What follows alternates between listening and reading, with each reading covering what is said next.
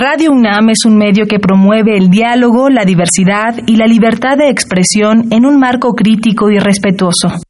Los comentarios expresados a lo largo de su programación reflejan la opinión de quien los emite, mas no de la radiodifusora. ¿Qué podemos hacer hoy por el planeta?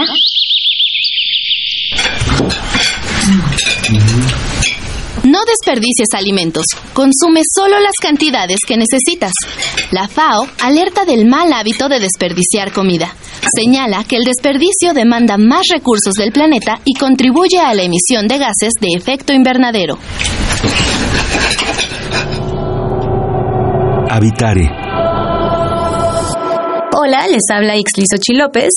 Estamos en Habitare, Agenda Ambiental Inaplazable. Y bueno, nos acompaña la doctora Clementina Iquiwa. Hola, Ixlisochitl. Hola, ¿cómo estás, Clem? Y el tema de hoy es microscopía, herramienta para la investigación ecológica.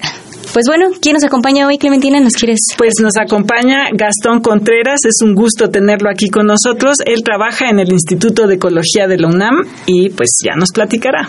Bienvenido, Gastón. Gracias, eh, el gusto es mío, la verdad, les agradezco mucho la invitación y adelante. Bueno, esto es Habitare, Agenda Ambiental Inaplazable, y nosotros comenzamos. El Instituto de Ecología de la UNAM y Radio UNAM presentan Toma segundos destruir lo que ha crecido en años. Toma horas devastar lo que se ha formado en siglos. Tomar acciones para rescatar nuestro ambiente solo requiere un cambio de conciencia. Habitare. Agenda ambiental inaplazable. Ciencia, acciones y reacciones para rescatar nuestro planeta. Nuestra casa. Ecoefemérides.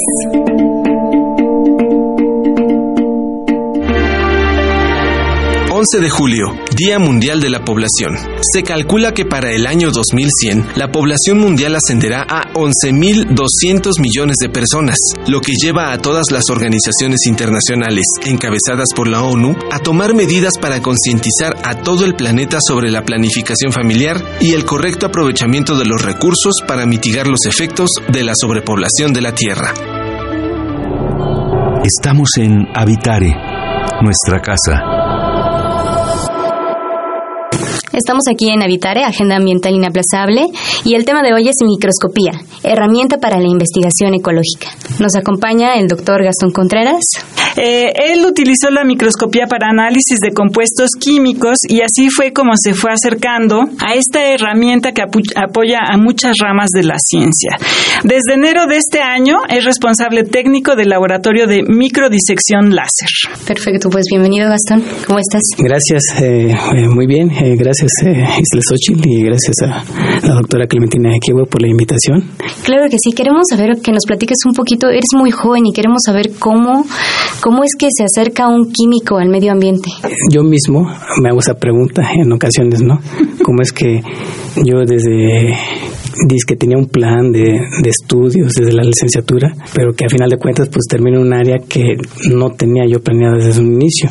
Y no digo que, que, me disguste, al contrario, me gusta lo que estoy haciendo, pero pues no son, son este, caminos que, que uno toma dependiendo de las circunstancias. Tiene que ver tanto personales, sociales, académicas, de todo, ¿no? Claro. Bueno, entonces eh, yo eh, estudié química, eh, ya lo mencionaron, en la, en la Universidad Autónoma del Estado de Morelos, la licenciatura y la maestría. Y eh, en, en, Quebec le, el doctorado, pero todo fue química, ¿no? Pero llega un punto en que, pues, ¿qué le sigue? Me, voy a la industria, me voy a, la academia, me hago mi propio negocio, no sé. Eh, pero afortunadamente seguí en la academia. Entonces, el primer, digamos, encuentro que yo tuve con la micro, microscopía óptica fue en el Laboratorio Nacional de Microscopía Avanzada del Instituto de Biotecnología de la UNAM, que se encuentra en Cuernavaca. Ahí tuve la oportunidad de, de estar trabajando durante dos años y ahí fue donde yo conocí la, la microscopía eh, más a fondo. Pero ahora, como químico, yo creo que ese es un punto importante. Eh, la verdad, yo me siento muy satisfecho con el programa de estudios que, que nos ofreció nuestra universidad aquí. Mucho de la planta docente fue, fue de la UNAM, es de la UNAM. Entonces tienen un buen plan eh, competitivo a nivel internacional. Bueno, y, y, esto nos ayudaba, bueno, a mí me ayudó mucho a entender muchos procesos que ocurren a nivel atómico, molecular. Entonces, mucha de la microscopía, de las bases, de los fundamentos, pues se describen ahí o se entienden mejor. Entonces, digamos que en mi caso, eh, le encontré mucho interés y afortunadamente se me facilitaban muchos de estos conceptos y, y pues ahí fue donde eh, pues yo le, le, tomé más gusto no a este campo de la microscopía. ¿Cómo, cómo es, eh, o sea, como que piensa uno, bueno, ¿qué hace un químico viendo temas ambientales, no? Pero en realidad, si escarbamos un poquito en la historia de la biología, encontramos sí. el camino de los químicos y los biólogos como que se entrelaza un sí, poco sí, por ahí, ¿no? Por ejemplo, Watson y Crick, bueno, eh, Watson en particular era químico y le interesaba conocer un poquito sobre la estructura química de las moléculas orgánicas y así fue como llegó a, al descubrimiento de la molécula del ADN. ¿Cómo, ¿De qué otras maneras se pueden relacionar los químicos? Porque ahora está incluso el, los problemas de compuestos químicos que se derraman en el ambiente. ¿Qué? Cuéntanos exacto. un poquito. En este eh, enfoque de, del efecto de contaminantes al medio ambiente es, es bastante y además es, eh, yo diría que de suma importancia que en realidad toda la comunidad aborda. Eh, deberíamos abordar en algún punto porque pues nos concierne a todos, tanto como seres humanos como lo que compartimos con nuestros eh, nuestra biodiversidad, pues nuestros bosques, eh, los animales, etcétera. En el doctorado que estuve realizando fuera, este, tuve la oportunidad de desarrollar un proyecto que tenía que ver con el estudio de ciertos contaminantes, les llaman contaminantes emergentes, y en especial los perturbadores endocrinos, mm. pues que no, no, nos, nos abre así de alguna manera los ojos de qué efecto se causa cuando ciertas sustancias químicas llegan y se introducen al medio ambiente, a la biota en general, ¿no? Claro, no, no, solamente Ajá. afectan a, a, los animales, sino que incluso nos pueden afectar sí. a nosotros, pero son cosas que al final de cuentas, bueno, se producen con fines industriales. Sí. A mí me gustaría como ahondar un poquito más en este punto porque de pronto como que no nos hacemos conscientes de lo importante que es esto, ¿no? O sea, hablamos de contaminantes del ambiente, pero de pronto no no percibimos o no dimensionamos el impacto que todos estos contaminantes tienen para nuestra salud, ¿no? O para, incluso para nuestros proyectos, ¿no? Estaba leyendo tu estudio y pues tiene varios, eh, ¿cómo decirlo? efectos adversos uh -huh. a la salud y al desarrollo de nosotros como humanos y también de los animales. No Exacto. sé si, si pudieras platicarnos un poquito de qué encontraste a partir sí. de, de, esta investigación que Mira, la, la, investigación que estuve realizando más bien era el diseño de, de, un, de un biosensor que justo monitoreara esa cantidad de, bueno, unas sustancias en particulares que están en el medio ambiente. Uh -huh. Para quien hace monitoreos en campo, rápidamente tuviera una herramienta que de, en, en, cuestión de minutos tuviera ya un resultado. Que pudiera detectar, y, por decir algo, algo exacto, como el DDT o... Exacto, y sus concentraciones, ¿no? Claro. Y, o de metabolitos, algunos uh -huh. metabolitos. Que el, eh, hacer un dispositivo eficaz uh -huh. ajá, en términos de monitoreo ambiental. Claro. Un avance ajá. tecnológico, sí. digamos. Y, y, y realmente yo me estuve concentrando más en el efecto que causaban hormonas. Uh -huh. Mira, el, el, término hormonas decía, bueno, es que nuestro propio organismo las produce de manera uh -huh. natural, pero bueno, el, el problema aquí entra cuando esos niveles en nuestro organismo, pues, se salen de, se lo, salen normal. de lo normal. Ajá. ¿Cómo es que se salen de lo normal? Porque efectivamente hay farmacéuticas, hay industria que produce, y no por fines lucrativos necesariamente, sino por eh, combatir o eh, atender algunos eh, tra trastornos o enfermedades, ¿no? Claro. hormonales, por ejemplo, trastornos hormonales. Entonces hay que eh, ingesta de píldoras y todo eso, ¿no? Uh -huh. Pero es, es, es, eh, no sé si eh, sabrán, pero de, la, de una píldora que se consume, no todo lo absorbe el organismo. Claro. Gran parte se desecha, ¿sí? claro. In, incluso intacto, ni siquiera se se, se metaboliza, ¿no? Intacto. ¿Y a dónde va a parar eso? Al desagüe, ¿no? Y eso va a los ríos, mares. Lo jalamos en el excusado. Llega, y llega a, a, la biota, ¿no? Claro, claro. Sí, entonces, bueno, esa es, esa es una vía en la que funcionan, digamos, los, los químicos, es, es una ruta de trabajo que pueden desarrollar los químicos, pero tú casualmente estás en un laboratorio de microscopía. Eh, y es microscopía muy avanzada. ¿Cómo fue que te acercaste a la microscopía? Afortunadamente estuve eh, trabajando en un laboratorio de, eh, de microscopía y que me llamó más bien el interés de ver cómo funcionaban los microscopios. Y da la casualidad que la mayor cantidad de muestras que se observan en el microscopio, la mayoría son muestras biológicas. Hay bastante demanda en el uso de microscopía en muestras biológicas. En algún momento yo utilicé la microscopía, hay otro tipo de microscopía que es la electrónica, en la que he utilizado para caracterización de materiales, ¿no? Como películas delgadas, polímeros, minerales, ¿no? Pero pues entro a otro campo que es la microscopía óptica, donde veo que la mayor demanda son muestras biológicas. Entonces ahí yo eh, eh, me empiezo a adentrar más a esto de, de la biología, ¿no? A entender incluso eh, de los mismos, de los mismos usuarios que llegaban y me platicaban, ah, mira, yo quiero observar este, este espécimen aquí porque queremos estudiar cómo es la fisiología de esta célula.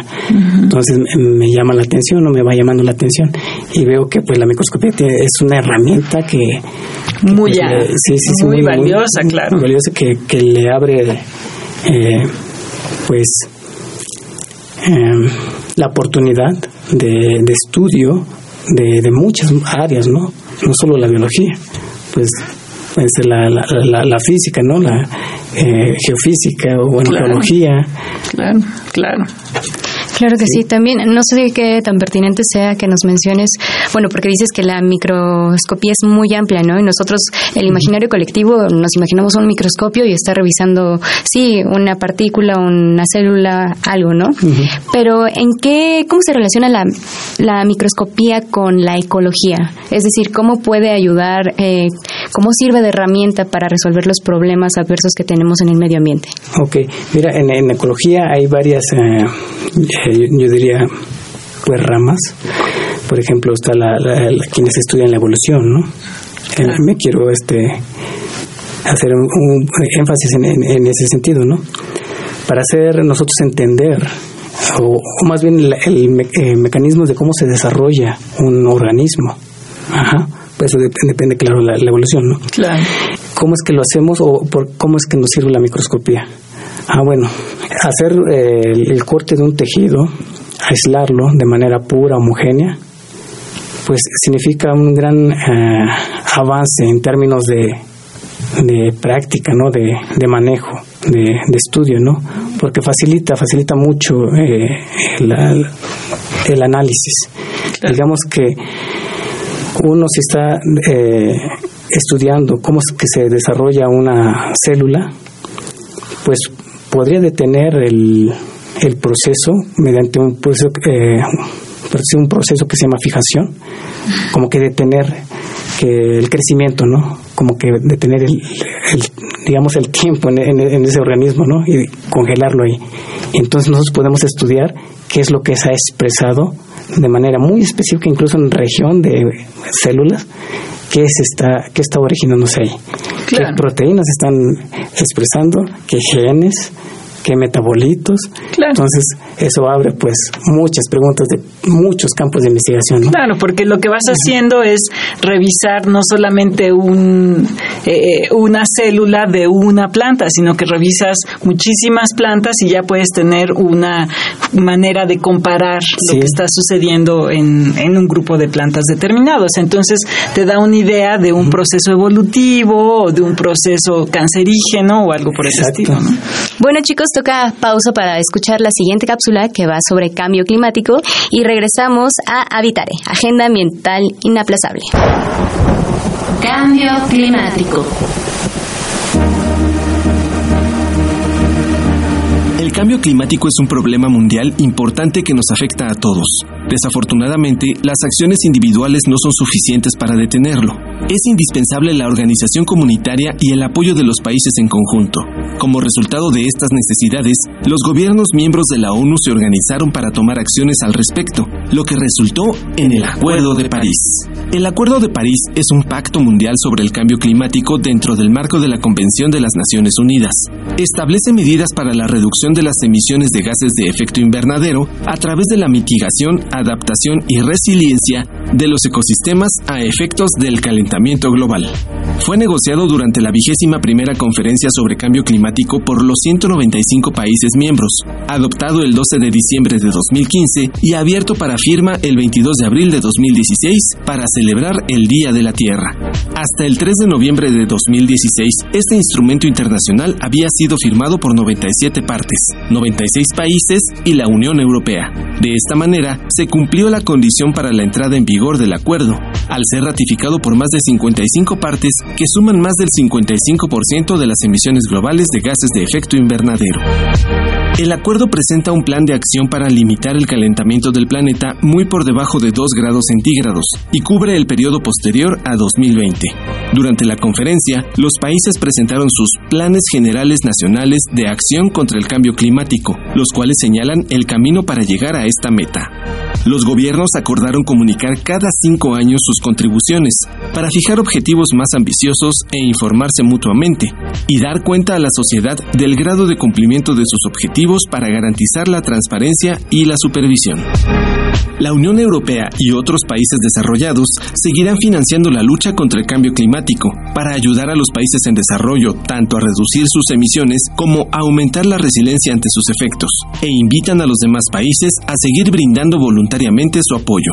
Aunque el Acuerdo de París sea un tratado entre países, eso no nos exime de actuar. Ahora que tenemos la información y conocemos los compromisos, es importante organizarnos para exigir a nuestro gobierno que cumpla con su parte, que cumpla con su parte. Parte.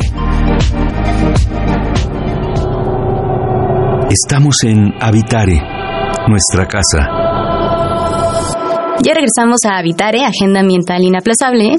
Y bueno, estamos con el doctor Gastón Contreras, que nos contaba un poquito sobre todos los alcances que tiene la microscopía, su relación con la biología y también con los temas de medio ambiente. Bueno, pues él está a cargo del laboratorio de microdisección láser. Cuéntanos un poquito de ese laboratorio, Gastón. Mira, el laboratorio eh, de microdisección láser eh, fue creado como una iniciativa de laboratorio de genética molecular, eh, desarrollo epigenética Genética, Desarrollo y Evolución de Plantas, que dirige la, doctora María Elena Álvarez Bulla Roses, y quien coordinó junto con otros investigadores de, la UNAM y de la UAM, eh, que tenían pues enfoques y, e intereses muy similares en investigación, pues eh, eh, someter un proyecto al cual lo, lo, aplicaron pues a CONACIT en, convocatoria de infraestructura en el año 2014, se les otorgó y pues gracias a eso se, se, se, adquirió esta infraestructura. ¿no? Este parece un campo inagotable, ¿no? Porque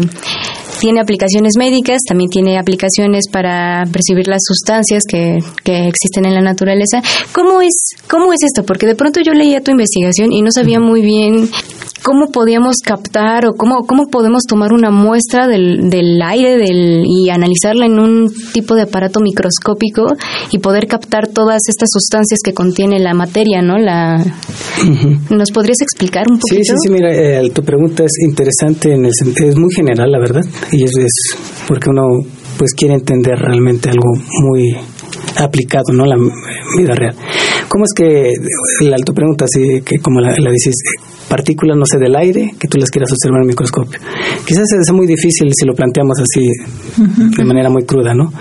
Pero lo que a mí se me ocurre en el momento es, pues es difícil, ¿no? Como vamos a confinar moléculas de aire en una, un portaobjetos, ¿no? Pero hay, hay muchas metodologías, ¿no? Incluso hay eh, bombas que con unos filtros adecuados que pueden estar eh, succionando aire y pues estar capturando partículas con cierto tamaño y pues esas partículas se podrían este, ya Analizar. transferir a un portaefectos y esas se podrían observar a un microscopio. Claro, mientras que esas partículas pues sí presenten un grado de transparencia, ¿no? De lo contrario pues nos va a bloquear toda la luz, ¿no? Exacto. Pero es, es posible, o sea, son preguntas simples, interesantes y que pues de alguna manera pues sí hay una forma de... Exacto, de eh, partículas que funcionan así, por ejemplo, son los pólenes que ocasionan tantas Exacto. alergias en pues en medio mundo. Sí, ¿no? sí, esa es, es- es una manera, o de- en términos de la contaminación, ¿no? muchas de las de la materia particulada que existe en, en nuestra mala calidad del aire, pues eh, está compuesta principalmente por, por, por eso, ¿no? Entonces, Partículas suspendidas, Sí. claro. y pues Claro. se puede hacer así. ¿m? Perfecto. Eh, bueno, eh, estábamos hablando un poquito de el impacto o cómo se puede utilizar esta técnica, pero en términos ya más eh, ambientales, por ejemplo, ¿se te ocurre o nos puedes decir algún algún ejemplo? eh, eh, no sé, en plantas que están siendo dañadas por compuestos químicos o algo por el estilo, ¿lo puedes detectar o lo puedes Sí, eh, este, pueden hacerse identificar? Eh, justo estudios. Bueno, hay una hay una aplicación que se llama análisis de mutaciones, por ejemplo. Entonces, podemos nosotros estudiar el efecto que tiene un contaminante tanto en una planta o en un- una célula, una bacteria o en un tejido, ¿no? Y ver cuál es su efecto en el tiempo y, y en el desarrollo.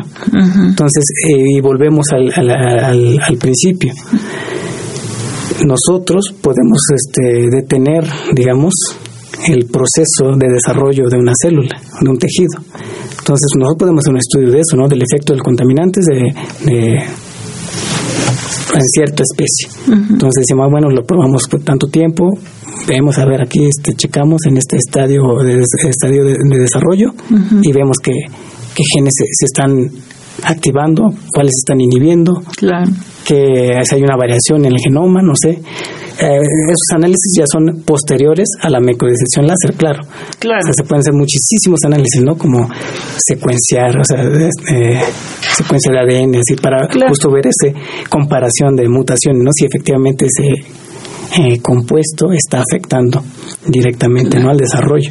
Claro, es, es, es un, eh, estas técnicas, Istlizochitl, sirven pues un poquito para hacer trabajo trans, interdisciplinario Sí. o multidisciplinario, ¿no? No lo tiene que hacer todo él, sino que tiene que trabajar con un grupo de científicos de otros, de otras áreas para obtener los resultados que te interesan obtener. Y es así como se vinculan las dos, las dos materias que te llaman la atención también, ¿no? Sí. Bueno, es muy, muy interesante, pero ¿qué les parece si vamos a escuchar esta cápsula, La biodiversidad y yo? Y volvemos a Habitare, Agenda Ambiental Inaplazable. La biodiversidad y yo.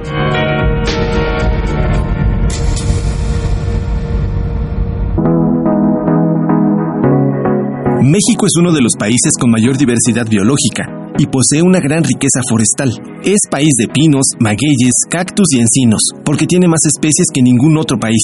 Por la variedad en recursos forestales, nuestro país está entre los 10 primeros del mundo por su biodiversidad. A pesar de esto, México padece un creciente problema de deforestación, así como la pérdida y degradación de ecosistemas. La demanda de terrenos para agricultura, ganadería, desarrollos urbanos y turísticos ha destruido totalmente grandes superficies forestales. Ante esta situación, estamos obligados a actuar cuanto antes. Dejar de talar. Debemos reforestar agresivamente, pero ¿sabes qué es y cómo hacerlo? La reforestación implica la planeación, operación, control y supervisión de todos los procesos involucrados en plantar árboles en zonas degradadas. Es una operación destinada principalmente a repoblar zonas que estuvieron cubiertas de bosques. Para que la reforestación sea exitosa, lo recomendable es realizar estudios que permitan conocer las condiciones del sitio a reforestar y las especies a establecer. Estos dos aspectos son fundamentales, ya que una reforestación mal planeada puede ser contraproducente porque puede perturbar los ciclos hidrológicos y la composición de los suelos, además de alterar las relaciones biológicas del ecosistema. Lo mejor es elegir especies de la región, ya que están adaptadas a las condiciones naturales del ecosistema en cuanto al suelo, clima y topografía, entre otros. Recordemos que un ecosistema funcional mantiene un sinfín de relaciones entre las distintas especies. Por esta misma razón, es positivo utilizar diversas especies vegetales. La Comisión Nacional Forestal nos da los siguientes tips para una óptima reforestación. Esperar a que empiece la temporada de lluvias. De lo contrario, el árbol dependerá del riego al menos tres veces por semana. No siembres los árboles muy juntos. Esto podría propiciar que no se desarrollen correctamente. Para transferir la plántula al suelo, comprímela con ambas manos para evitar que la tierra se desmorone al quitar la bolsa que las contiene. Apóyala en el suelo y quítala con cuidado. Coloca la plántula en el hoyo y evita romper las raíces. Cubre las raíces de la plántula con la tierra que hay alrededor del hoyo. Aprieta con cuidado la tierra con los pies para que la plántula quede firmemente plantada. No olvides llevarte toda la basura de las bolsas. Y por último, es importante dar mantenimiento a los nuevos árboles con fertilización, control de malezas y podas. Ahora, que, tenemos toda, la información, manos, a la obra. Escuchas Habitare, Agenda Ambiental Inaplazable.